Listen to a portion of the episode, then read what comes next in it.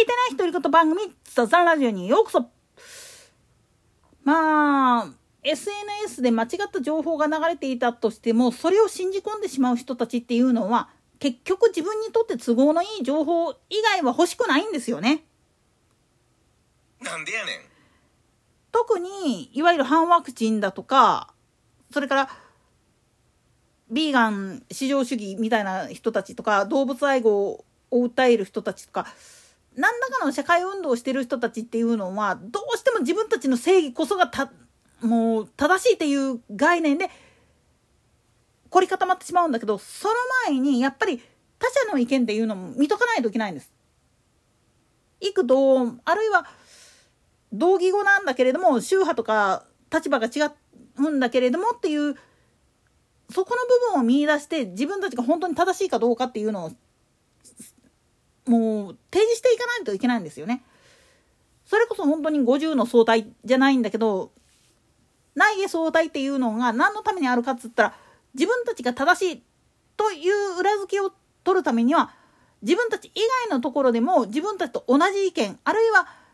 違う意見なんだけれども、実際問題のことを言ってしまうとっていう、ちゃんとした裏付けっていうのを、外部の方からも得ないといけないわけなんです。プラスして、もっと詳しく言ってしまうと、自分たちと意見が同じだからと言ったかって、事情が全然違ってたらその答え自体も変わってくるわけなんです。まあそこら辺をね都合よく汲み取ってしまうことによって誤差が生まれるっていうかいわゆる変な圧力っていうのが生まれるっていうかね。でいわゆる共産系の人たちの考え方に一番多いのは自分の正義以外は認めないという概念なんですよね。なんでやねん。いわゆる SDGs って呼ばれるやつ使って本来はこれは多様性を認め合ってそして支え合うための社会にしていきましょうそのためにはそれぞれの立場それぞれの役割それぞれの環境に合わせた格好での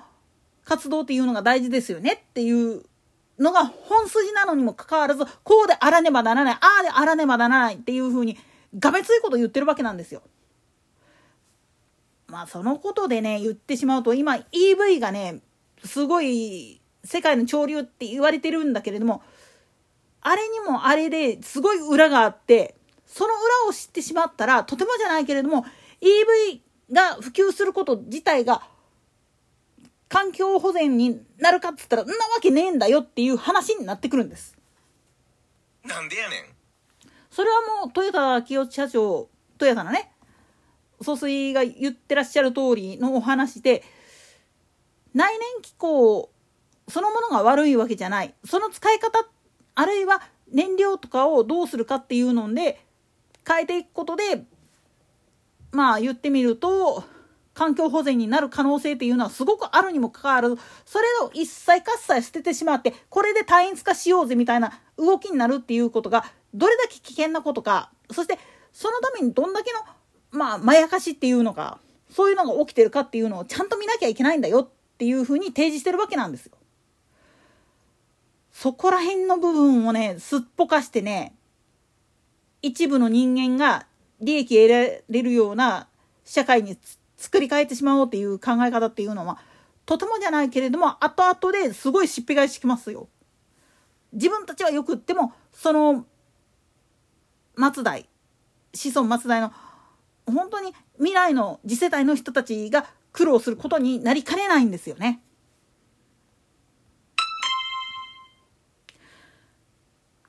こういったことを踏まえていくととてもじゃないけれどもカルトだからっつって相手を叩くっていうこと自体が実は物ごっついカルトなんです。もっと言ってしまったら相手の言い分を聞いた時にそれを笑い飛ばせれる人でないとダメなんです。なんでやねん。もっと言ったら君の正義っていうのはよく分かったでもその正義のせいで他の人が傷ついてその他の人っていうのが自分が大好きだった人だったりあるいは自分自身のことを支えてくれてた人だった場合その対価はどうやって払うんだい？代償として自分たちは何を払うべきなんだい？って問われた時にどう答えるかここの部分で結末つく人っていうのが現実から目をそらそうとするんですよ。目をそらす前に自分たちのやらかしたことに対してきちっと向き合う姿勢っていうのはすごく大事なんです。その反対側のところにあるのがまあ言ってみると何でもかんでも自分に都合が悪いやつは潰してしまえっていう方向なんです。あえて言うならば暴力って言ったかって前回の時に暴力は正義っていう言い方をしたかもしれないけどなぜ暴力が正義かっつったら考えなくても力の強いやつが勝ち残るんだからそれが普通でしょっていう考え方なんです。でもう力が強いからといって勝ち残ったからといってそれが反映するかっつったらなわけないんですよ。なんでやねん。さまざまなケースがあってそればっかりが反映していくとある日突然それでは適合できない状況っていうのが生まれきた時にひっくり返ってしまうんですよね。大多数がひっくり返るっていうかそうならないようにするためにはどうすりゃいいんだっていう話こ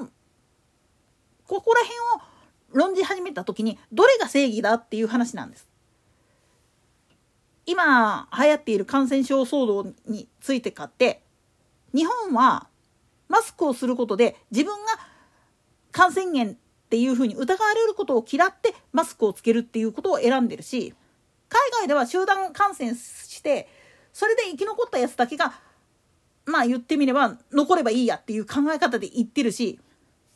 そういった意味ではまあさまざまな考え方があってそれぞれにそれぞれの形でクリアしていくっていう方向性を見出してるわけです。まあ極端なところやったら封鎖してれば絶対に感染は起きないみたいなことをやってるところもあるっちゃあるけど基本的に言ってしまったらそれゆえの弊害っていうのを考えた上でお前やってんのかっていうことなんです。そしてそれを甘んじて受け入れられるんであればどうってことはないけれどもそうじゃないのであればそこは改めて行かざるを得ないんですよ。場合によってはそれは大多数の人間が不利益を被る可能性すっごくある。でもそうせざるを得ないんだっていうことをトップの人間がちゃんと説明できるか説明できないんだったらどうやってまあ言ってみると人々が納得する形でまあ制限を解除していったりあるいは自分たちの意見を通すためにどういうふうにまあ言ってみれば裏に手を回していくかっていうそういう細やかな部分っていうのがすごく必要なんです。自分たちの目に見えることばかりを強調しそれこそが正しいんだっていうふうに言い続けて本当に上積みだけ見て物事を判断するっていうのはすっごくおかしな話なんです。もっと裏側もっと底辺の部分を見てごらん。なんでこの人たちこんなに苦労してるかっつったらそうせざるを得ないような状況があってそれがあっての上積みなんだぜ。ここら辺をきちっと説明できる人っていうのが本当に社会の中では少ないんですよね。だからこそ実は